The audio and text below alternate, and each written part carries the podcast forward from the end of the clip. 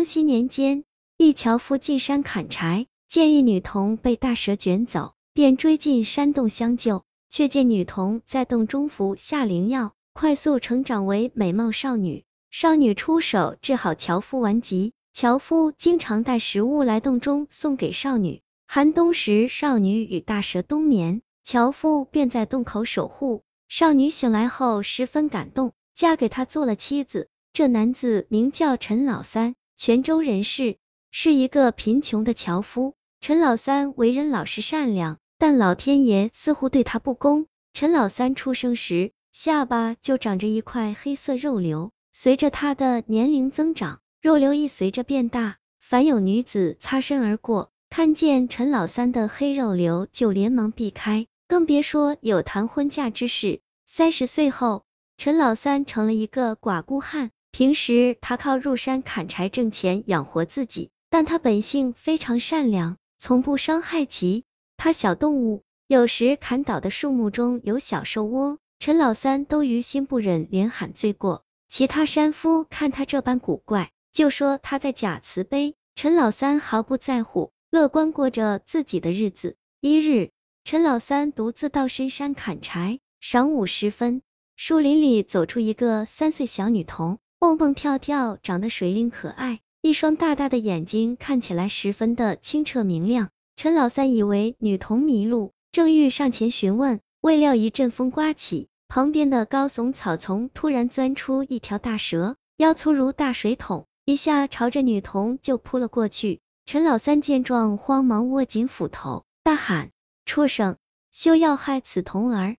一个急步冲去，想救女童。可大蛇的速度比他快，一阵蜿蜒扭动，刷刷几声就来到女童跟前，然后一个轻巧盘绕，将女童背在蛇背上，便钻向了岩洞。那洞口外窄里宽，石壁上发着幽幽绿光。陈老三救人心急，追了大蛇跑了一段洞道，到了洞深处，发现有一口池塘，水中央长着一棵七彩莲花。那女童嘻嘻笑着从蛇背跳落。便把莲花摘下吞服了。陈老三看得惊讶，原来大蛇没想害女童，而是被他来吃灵药的。女童吃完之后，瞬间就变了模样，她的四肢慢慢伸长，五官从稚嫩长成精致，身材一下变得越发曼妙迷人，转眼就成了一个风华万千的迷人少女。陈老三看得惊异，忍不住喊出声来。此间，女童和大蛇回头看他。一时微笑，那蛇没有攻击陈老三，乖巧的低头卧在少女旁边，犹如对待主人一般。陈老三好奇问之，敢问是何方仙子降临？少女笑称，奴家叫花娇，是修炼成道的蛇仙，这大蛇是我的侍从。这时，陈老三连忙甩袖下跪说，蛇仙子在上，请受小人一拜。花娇把他扶起，说，公子免礼。你我素不相识，却愿意舍身救我，实在是难得的大好人。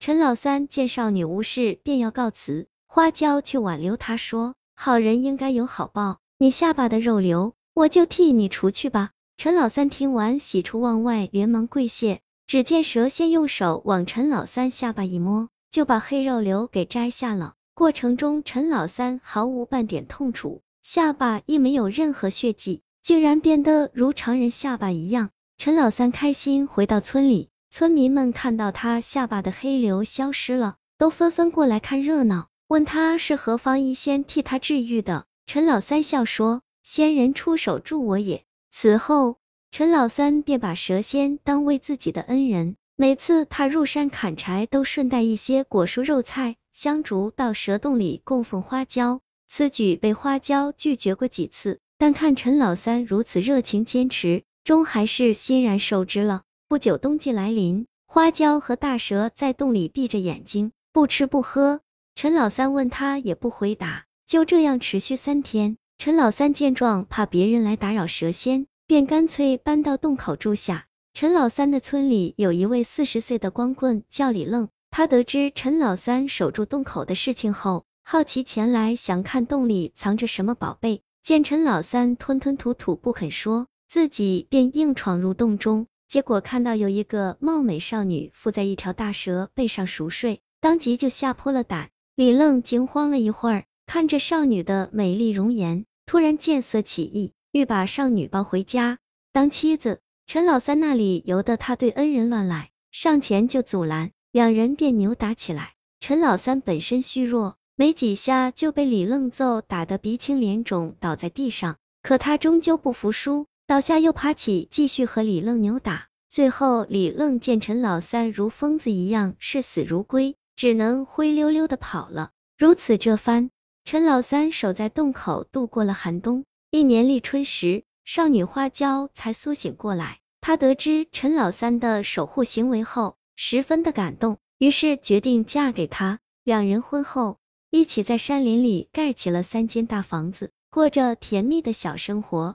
据说每年冬天，花椒都要冬眠，期间不吃不喝，陈老三则默默守护在她身边。三年后，花椒给陈老三生下一对儿女，均长得聪慧善良。眉清目秀，十分可爱。